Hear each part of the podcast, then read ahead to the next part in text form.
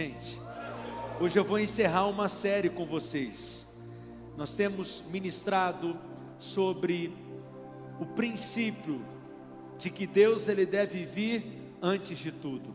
Diga para o seu vizinho: Deus, ele deseja ser o primeiro. Diga a Deus, fala para ele, ele vem antes de tudo. Se você for comigo lá no livro de Marcos, Evangelho de Marcos, no capítulo 12, no verso 28 ao 31, está escrito assim: Chegando um dos escribas, tendo ouvido a discussão entre eles, vendo como Jesus lhes houvera respondido bem, perguntou-lhe: Qual é o principal de todos os mandamentos? Respondeu Jesus: O principal é: Ouve a Israel, o Senhor nosso Deus é o único Senhor. Leia comigo agora: Amarás, pois, o Senhor teu Deus, de todo o teu coração, de toda a tua alma, de todo o teu entendimento e de toda a tua força.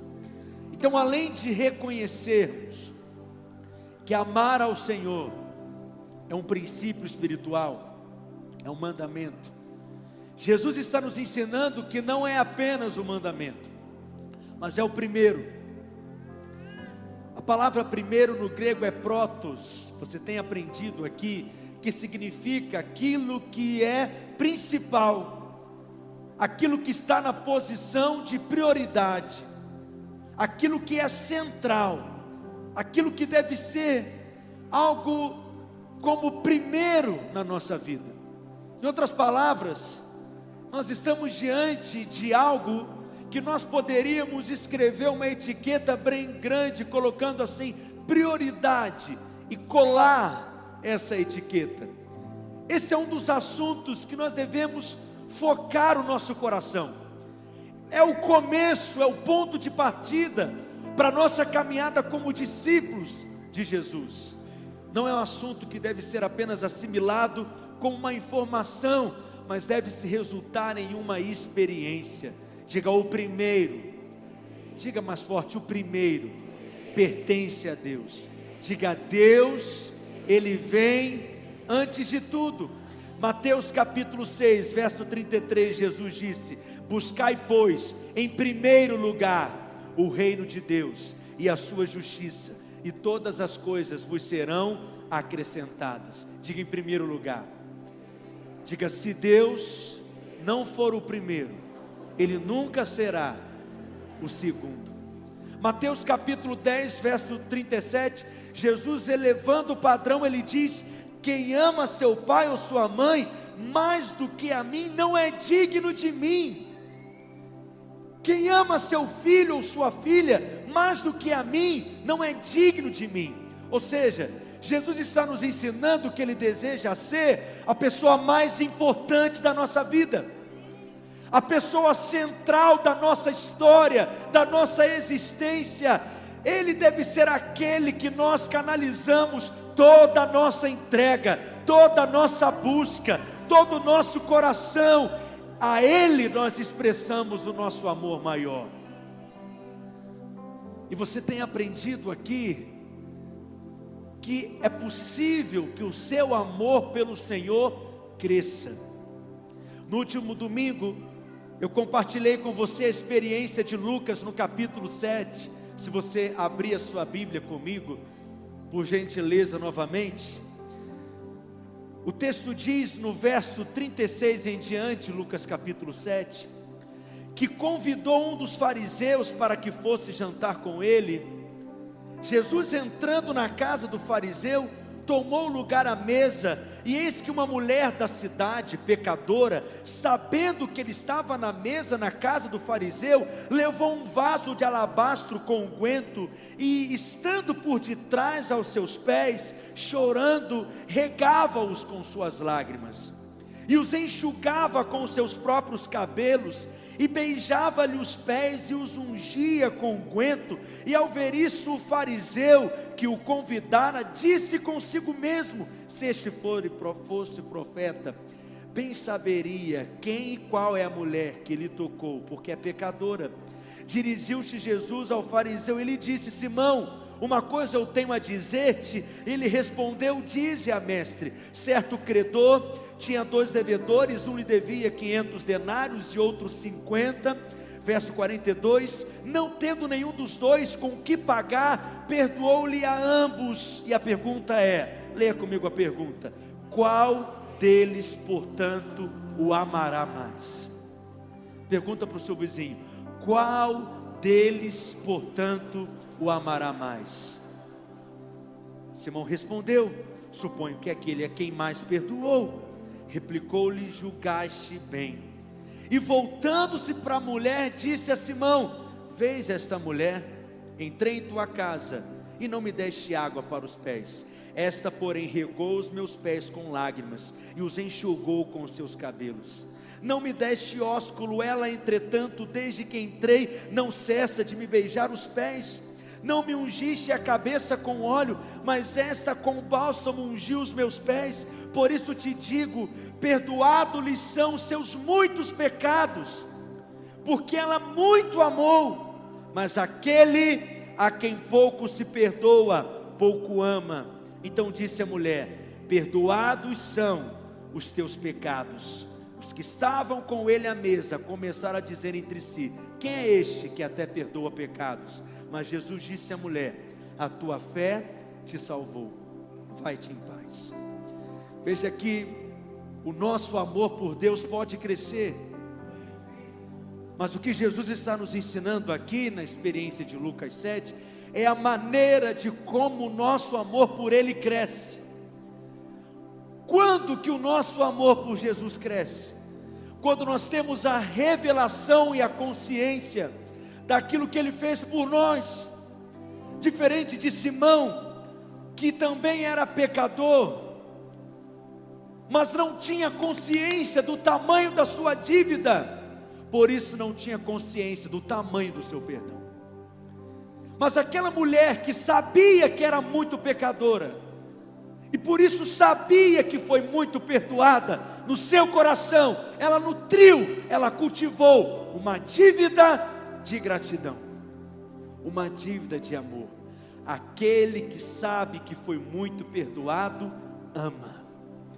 Aquele que viu a graça de Deus e sabe da onde Deus o tirou, o arrancou de um lamaçal de pecado, esse é aquele que muito ama. E diga para o seu vizinho: aquele que ama muito, faz muito também. Diga para ele: aquele que ama muito, serve muito também. Diga para ele: aquele que ama muito, obedece muito também. Diga para ele: aquele que ama muito, semeia a sua vida muito também.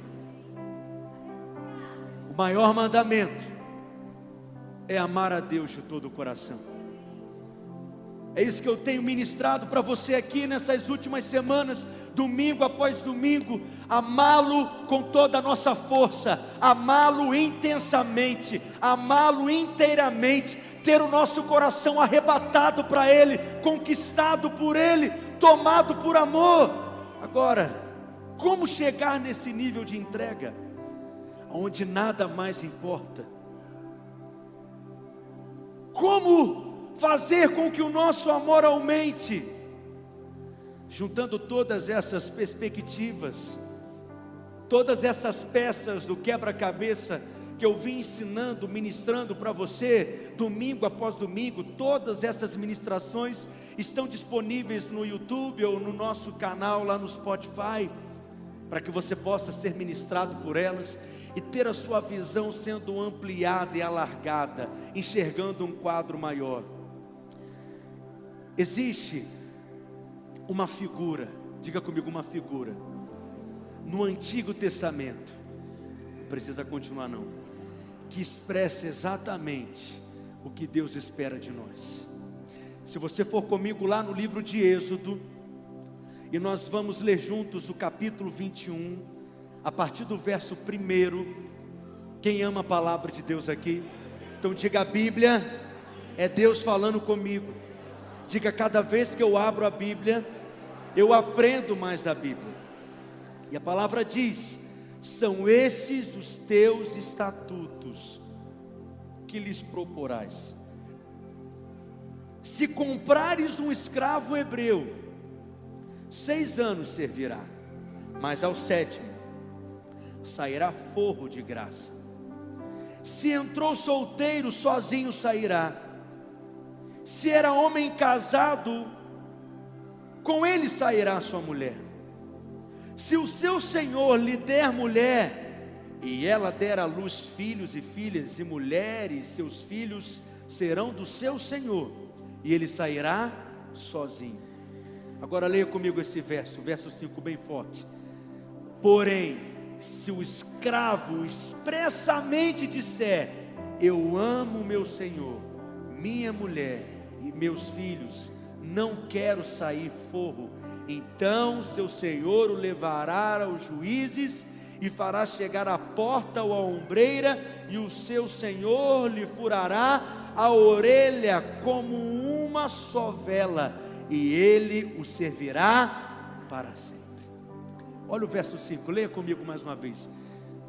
Tremer esse auditório aqui, fica aqui comigo. Diz assim: Porém, se o escravo expressamente disser: Eu amo meu senhor, minha mulher e meus filhos, e não quero sair. O texto está dizendo: em primeiro lugar, o escravo não diz: Eu amo minha mulher, eu amo os meus filhos, e depois diz: Eu amo meu Senhor.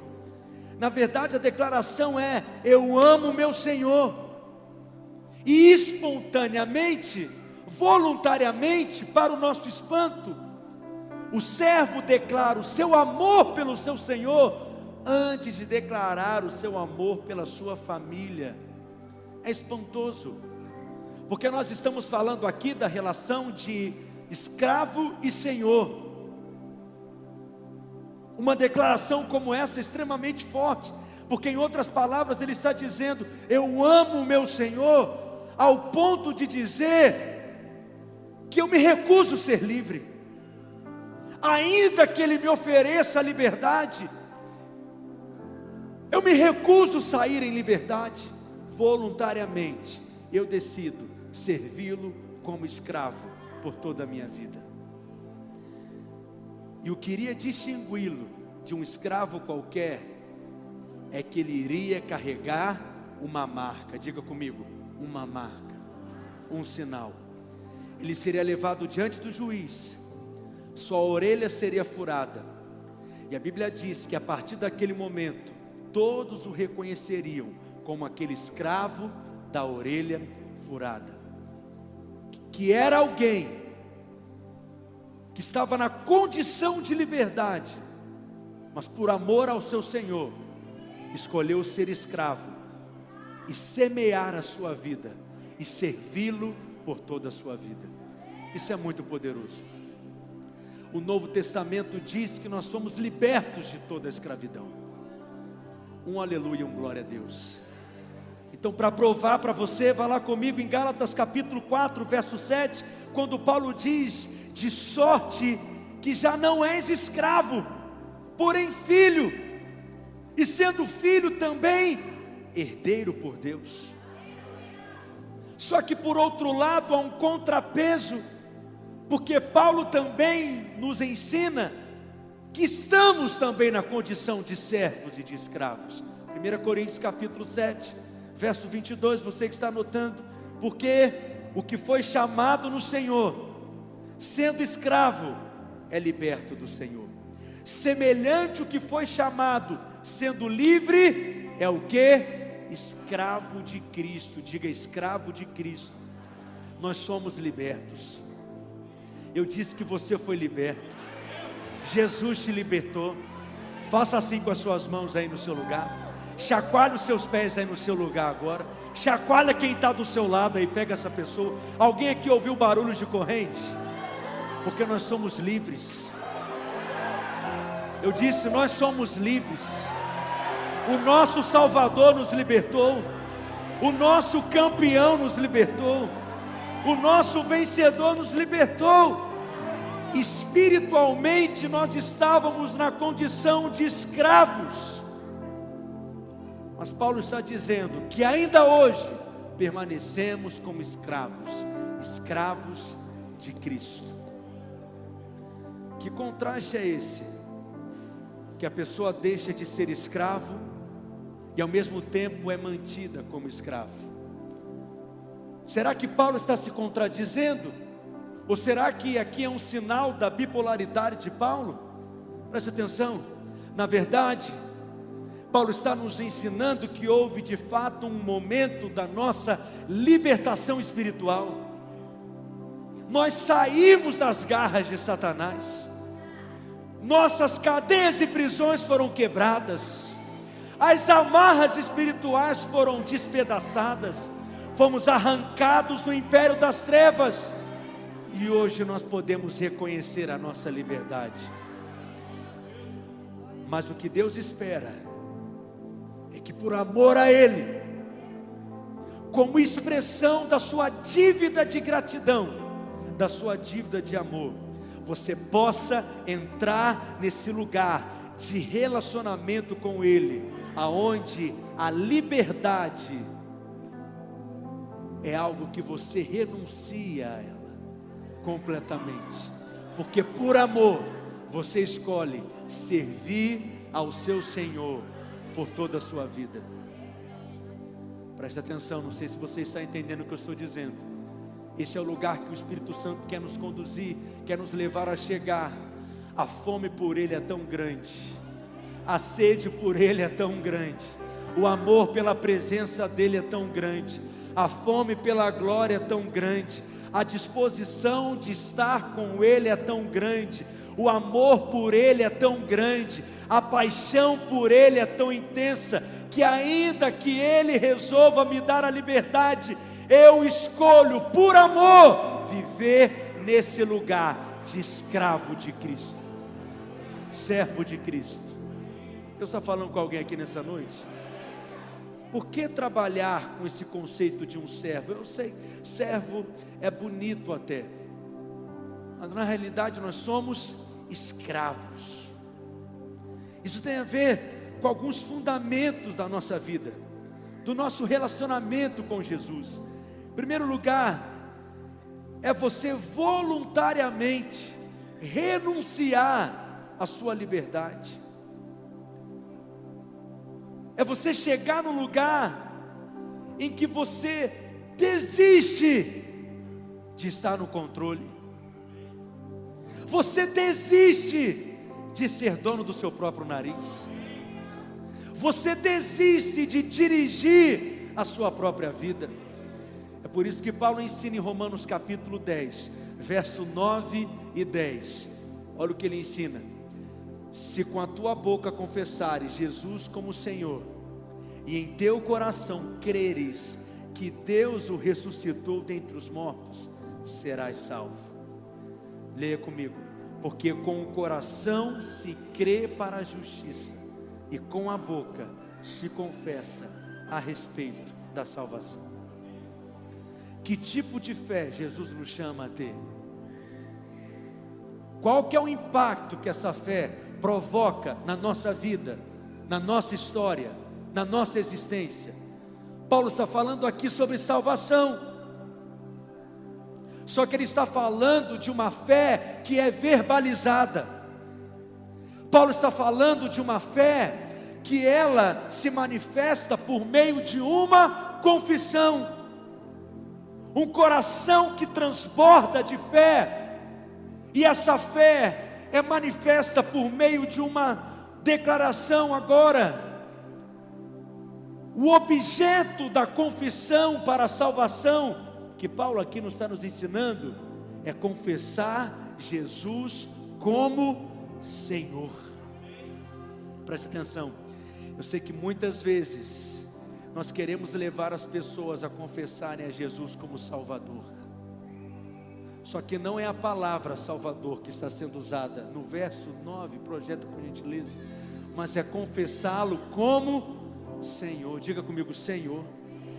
O que é confessar a Jesus como Senhor? É confessar que você pertence a Ele, é confessar que Ele tem poder sobre a sua vida, é confessar que Ele controla, que Ele governa a sua vida e que você não é mais o dono do próprio nariz, é confessar que Ele tem o poder de decisão sobre a sua vida, Ele é o seu dono.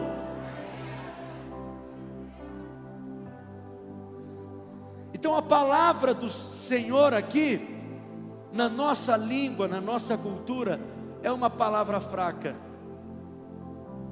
No máximo ela expressa respeito. Você chama alguém de Senhor, é porque você tem um respeito por aquela pessoa, você tem uma consideração por aquela pessoa.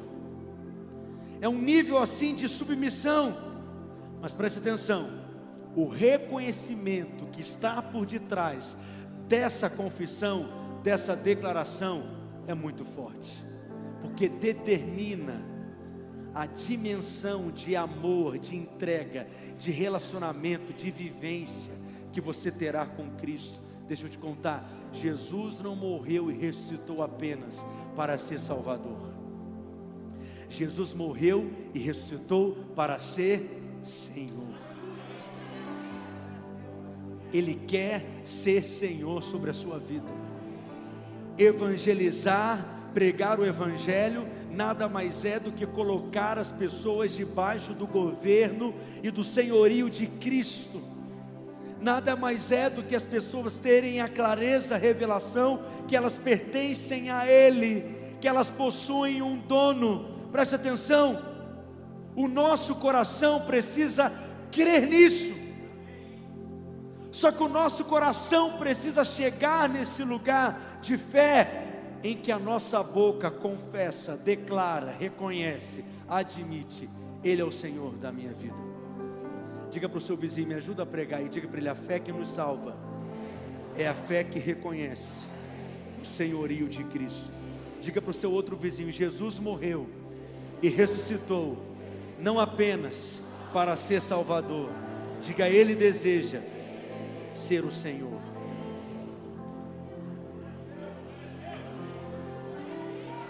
Então, quanto que custa para seguir a Jesus? Quanto que custa para ser um discípulo de Jesus? Qual que é o custo? Vou te contar. É tudo. Tem gente que diz assim: eu não vou seguir a Jesus, eu não vou, né? vir num apelo assim de salvação, porque Jesus pede muita coisa, Jesus quer muita coisa. Deixa eu te contar: Jesus não quer muita coisa, Ele quer tudo. Se não for tudo, não é com Ele.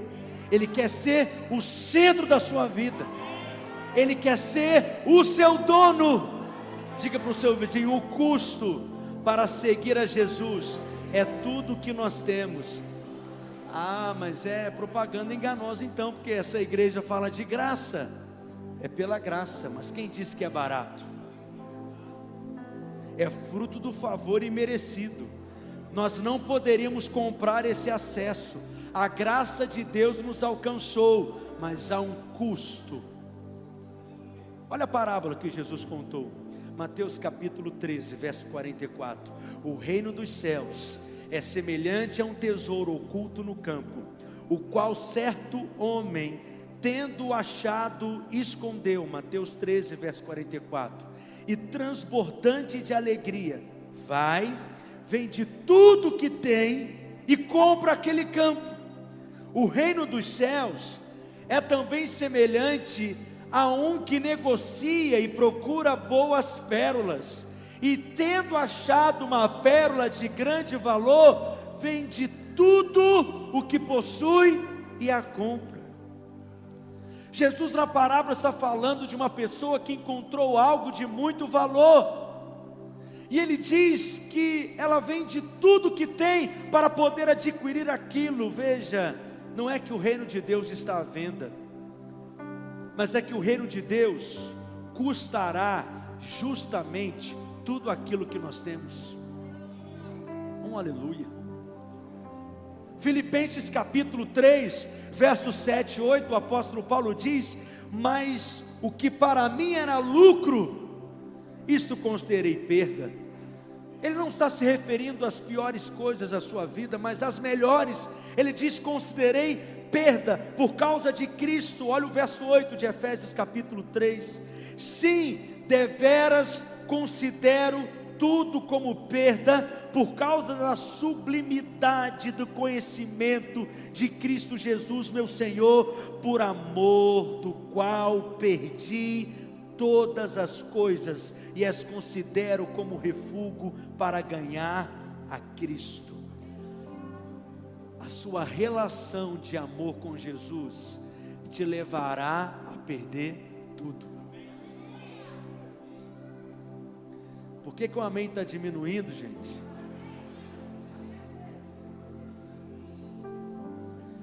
A sua experiência de amor com Jesus te levará a esse lugar de se tornar um escravo da orelha furada. Você está aqui ainda? O pessoal do Next foi embora? Qual que é a consequência disso? Você tem ideia das implicações disso?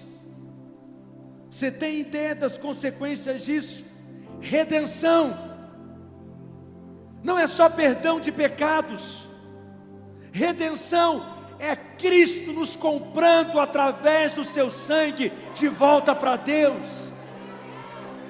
A palavra redenção significa resgate. Ele nos compra de volta, Ele paga o preço novamente, e é um preço de sangue. Ele paga a dívida, Ele rasga o escrito de dívida que era contra nós. Efésios capítulo 1, verso 7: no qual temos a redenção pelo seu sangue, a remissão dos pecados, segundo a riqueza, não é a pobreza, mas é a abundância, a superabundância da sua graça. Quando Cristo te redimiu, Ele perdoou a sua dívida, mas te comprou para Deus. Diga eu fui comprado, diga eu tenho um dono. Na antiga aliança, quando o escravo era escravo com uma dívida, não tinha muitas maneiras dele pagá-la.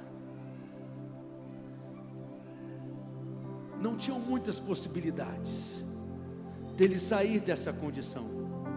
Uma das possibilidades era o ano do jubileu. No quadragésimo nono ano, no ano do jubileu, todos escravos, eles eram libertos. Todas as dívidas eram quitadas, perdoadas. Quem estava com o nome no SPC, tudo limpo. Quem está querendo um ano de jubileu? E toda a propriedade voltava para o dono original. Tanto é que o valor de uma propriedade de uma terra era calculado com base em quantos anos faltava para chegar no ano do jubileu, porque no ano do jubileu as propriedades voltavam para os proprietários originais, Deus zerava tudo e permitia um recomeço, um novo começo. Só que ele acontecia de 50 em 50 anos. Poucas pessoas tinham a possibilidade de experimentar isso duas vezes na sua vida. Só que tinha uma outra oportunidade da redenção. Se você tivesse um parente próximo, que não poderia ser escravo, tinha que ser livre, que tivesse a disposição de ir até o juiz, pagar a sua dívida, comprava a sua dívida, mas consequentemente ele comprava você como escravo. Preste atenção, esse é o significado de redenção. É uma relação comercial. Vou te contar uma historinha que vai ser mais fácil de você entender. Imagine que na minha infância eu construí um barquinho de madeira. E um dia eu estou brincando com esse barquinho de madeira num dia de chuva, e a enxurrada levou aquele barquinho de madeira embora, e eu perdi, nunca mais o encontrei. Só que depois de muitos anos eu estou andando ali em Venda Nova, aleluia, na Padre Pedro Pinto,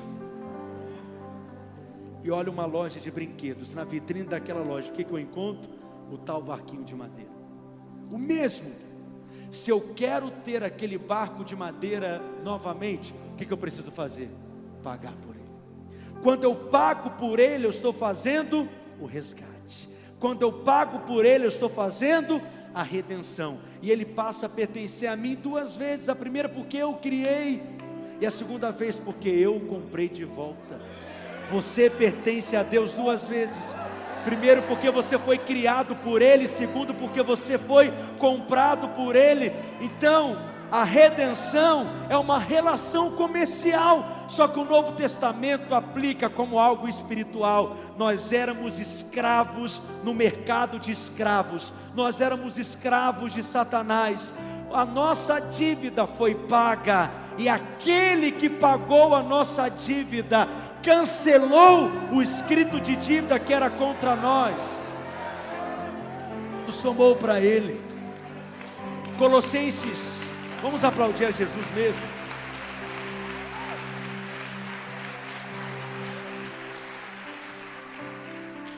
Colossenses capítulo 2, verso 14, leia comigo.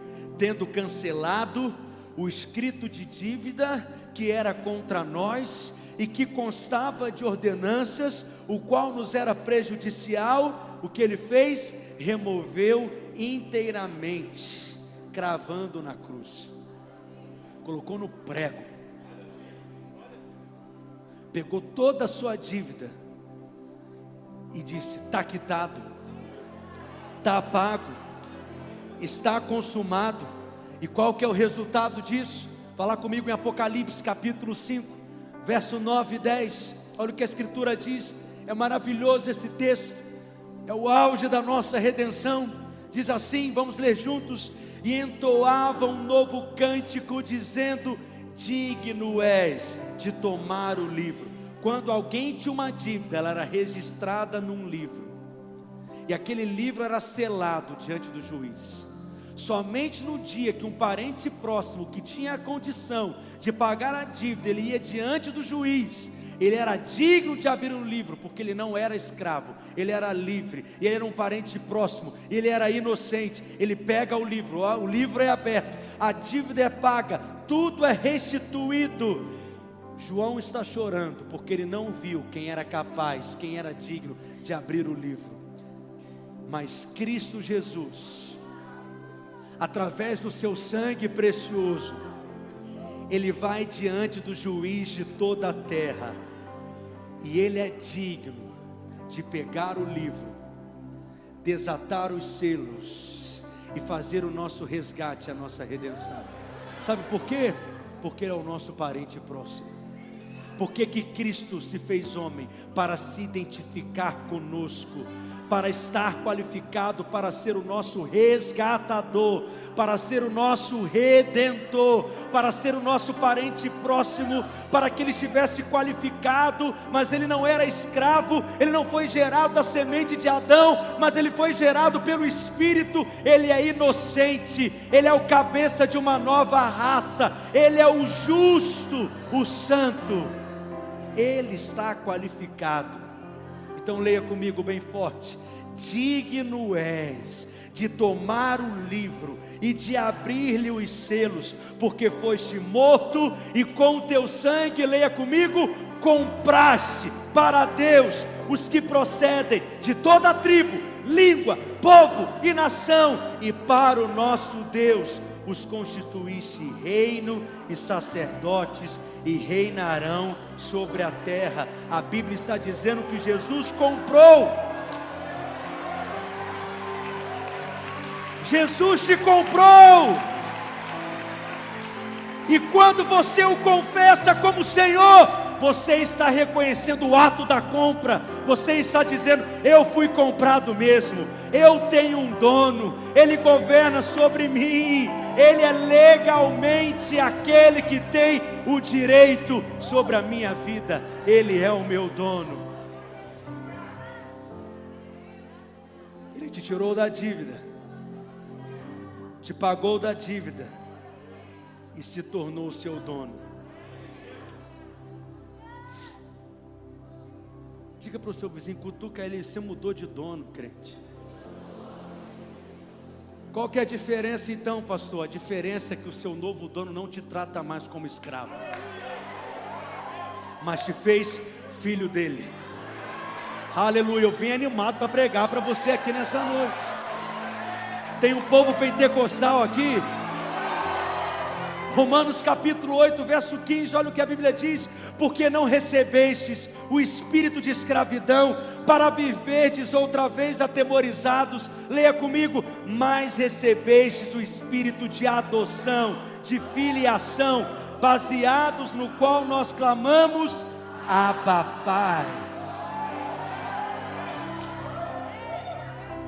A ideia de Deus ao nos comprar, nos redimir, pagar a nossa dívida, nos libertar da escravidão, do império das trevas, não é para nos tratar como escravos, mas é para nos tratar como filhos.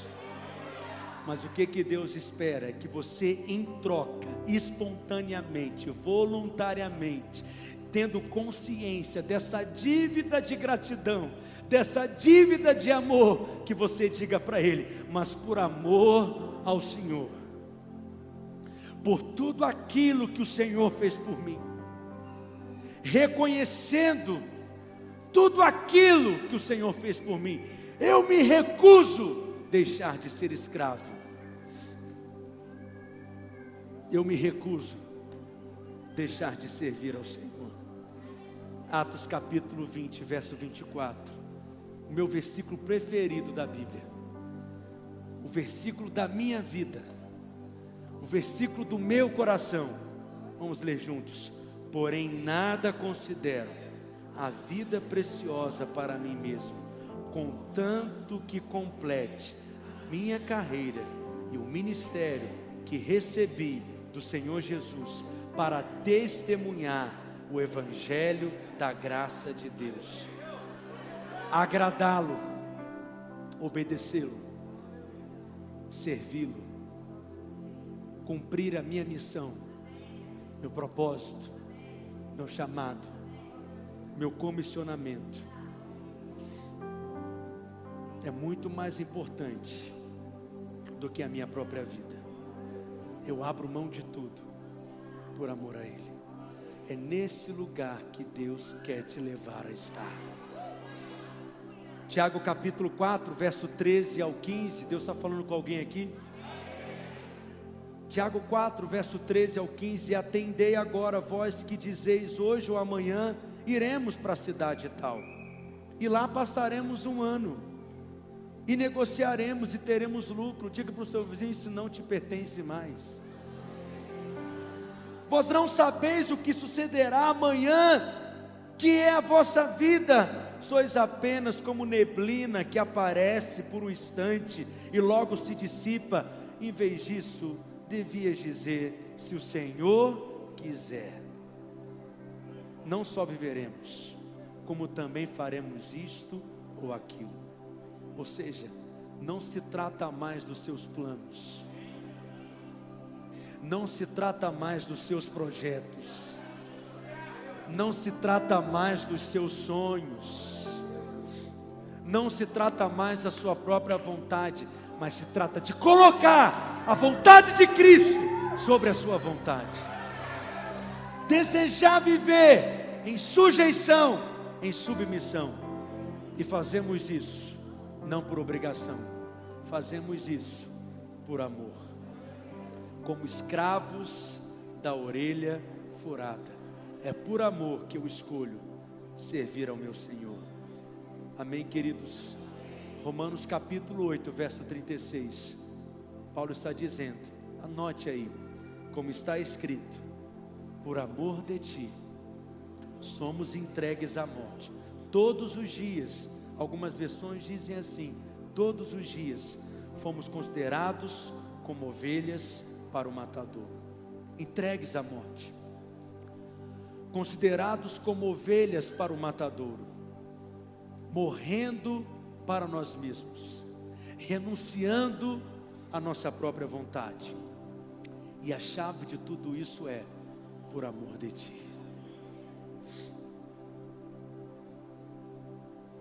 A única coisa que vai nos levar a vencer toda a inclinação da nossa carne, da nossa arrogância, da nossa rebeldia, do orgulho, de tentar governar o nosso próprio nariz, a nossa própria vida.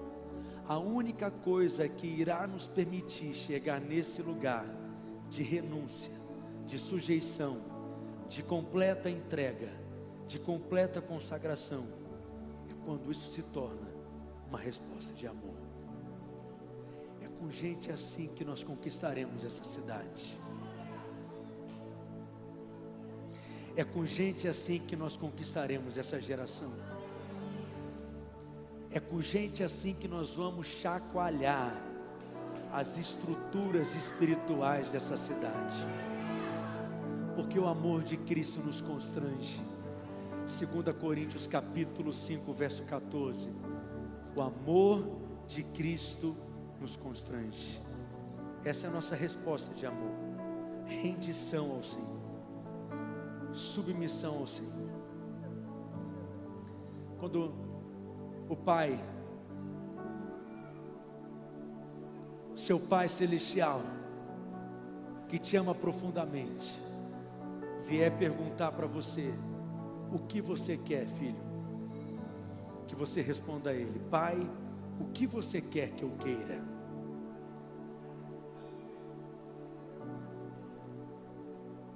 Eu confio tanto no seu amor. Eu confio tanto na sua vontade. Eu confio tanto nos seus planos e propósitos que eu quero escolher aquilo que o Senhor escolheu para mim. Eu quero escolher certo, mas eu quero fazer uma escolha que lhe agrada. Seu plano é o melhor, sua vontade é a melhor o que o Senhor quer que eu queira. Eu gosto muito da declaração dos moravianos, o grito de guerra dos moravianos. Nós somos frutos também do legado dos irmãos moravianos, que influenciou a nossa história como igreja. Wesley foi influenciado por esse movimento missionário, mas um movimento de avivamento. Eles viveram um avivamento tão poderoso que os historiadores dizem que eles conduziram uma reunião de oração que durou mais de 100 anos. Alguns dizem que por 120 anos, uma reunião de oração que iniciou e durou 120 anos. Porque onde existe oração, existe fome. E aonde existe fome, existe despertamento, existe avivamento, existe mover de Deus. E dali estourou esse movimento missionário que espalhou por todo o mundo, de gente que se dispôs a ir, de gente que se dispôs a pregar, de gente que se dispôs a obedecer de gente que se dispôs a servir, de gente que se dispôs a entregar a vida, semear a vida, não porque eram tomados por uma profunda teologia, mas porque eram intensamente apaixonados pelo Senhor. Tem uma história que dois desses moravianos souberam de uma ilha que tinham milhares de escravos e eles queriam ter a oportunidade de ir até eles para pregar o Evangelho a eles. E o dono daquela ilha, o senhor daqueles escravos, disse: Olha, só tem uma chance de vocês entrarem aqui, só se vocês fossem escravos. E eles escreveram então se oferecendo. vendendo a liberdade deles, se oferecendo como escravos. E o dono daquela ilha disse: Eu nem pago a vinda de vocês para cá, e com o dinheiro que eles receberam, por terem sido vendidos como escravos, pagaram a viagem deles, a ida deles até aquela ilha. Preste atenção, eles entraram como escravos para que pudesse pregar o evangelho àquelas milhares de pessoas. Preste atenção. Entre eles era comum as pessoas partirem e terem a disposição de ir como missionários mas era comum também as pessoas voltarem dez anos depois, elas poderiam retornar 15 anos depois, elas poderiam retornar para suas casas, suas famílias, 20 anos depois, mas esses dois moravianos nunca mais veriam seus amigos, nunca mais veriam suas famílias, porque era uma decisão irreversível. E a pergunta de todos para eles é: por que vocês estão fazendo isso? E eles tiveram a oportunidade de responder essa pergunta na ocasião da partida deles, quando eles estavam ali embarcando, entrando no navio, né, deixando o porto diante de todos, eles gritaram para que através das nossas vidas o Cordeiro receba a recompensa do seu sofrimento. Para que através da nossa entrega, o Cordeiro receba a recompensa do seu sacrifício. A atitude deles era: Cristo fez algo tão extraordinário, tão profundo, tão poderoso por mim, que eu tenho uma dívida de amor, eu tenho uma dívida de gratidão. Se Ele deu a vida dele por mim, a Ele eu também entregarei a minha. Só chega nesse lugar quem muito ama, e só muito ama aquele que sabe o tamanho da graça que recebeu. É com gente assim que essa geração será tocada, e essa cidade será conquistada. É com gente assim que nós viveremos obras maiores. Como expressar o nosso amor ao Senhor? Estou encerrando, mas lá em 1 João, no capítulo 3, verso 16 ao 18, olha o que está escrito: Nisto conhecemos o amor que Cristo deu a sua vida por nós, e devemos dar a nossa vida pelos irmãos. Diga para o seu vizinho: eu devo dar a minha vida por você. Continue lendo comigo. Ora, aquele que possuir, 1 João capítulo 3, verso 17 agora. Aquele que possuir recursos deste mundo e vir a seu irmão padecer necessidade, fechar-lhe o seu coração, como pode permanecer nele o amor de Deus? Vamos ler todos juntos o verso 18 filhinhos, não amemos de palavras, nem de língua, mas de fato e de verdade. Primeira coisa que o texto diz no verso 16 é: Nisto conhecemos o amor que Cristo deu a sua vida por nós. Você não conhece o amor de Cristo pelas suas declarações. Você não conhece o amor de Cristo porque ele escreveu uma bela poesia para você. Você conhece o amor de Cristo porque ele se deu, ele se entregou, ele doou a sua vida.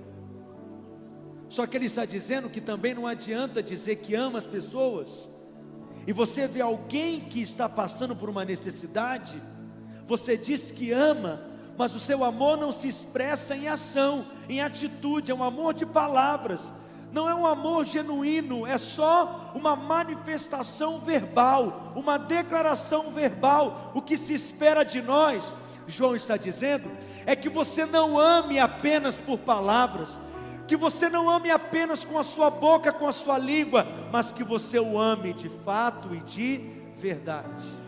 Presta atenção, não significa que nós não possamos falar não significa que nós não possamos declarar o nosso amor para Ele. Não significa que nós não possamos declarar a nossa adoração, mas tem que ter ações, tem que ter uma atitude de amor. Amém, queridos? Marcos capítulo 7, versos 6 e 7. Respondeu-lhes: Bem profetizou Isaías a respeito de vós, hipócritas, como está escrito: Este povo honra-me com os lábios, mas o seu coração está longe de mim. E em vão me adoram, ensinando doutrinas que são preceitos de homens. Não é honrado honrar o Senhor com os lábios. Nós faremos isso agora mesmo. Mas o que adianta fazer isso se o seu coração não está inteiramente envolvido no que você está falando? Há uma adoração verbal. Nós cantamos sim por amor a Ele, mas Ele espera de nós uma expressão maior do que uma declaração verbal. Pergunta para o seu vizinho: como eu posso expressar o meu amor por Ele? Diga para o seu vizinho: entregando a sua vida. Diga para ele: obedecendo a Ele e servindo a Ele. Diga para o seu vizinho: entregando a vida, obedecendo a Jesus e servindo a Jesus. Mas não é apenas servir.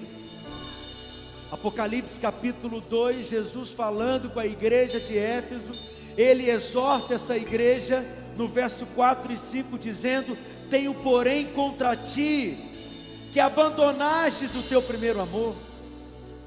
Olha o que ele diz, leia comigo.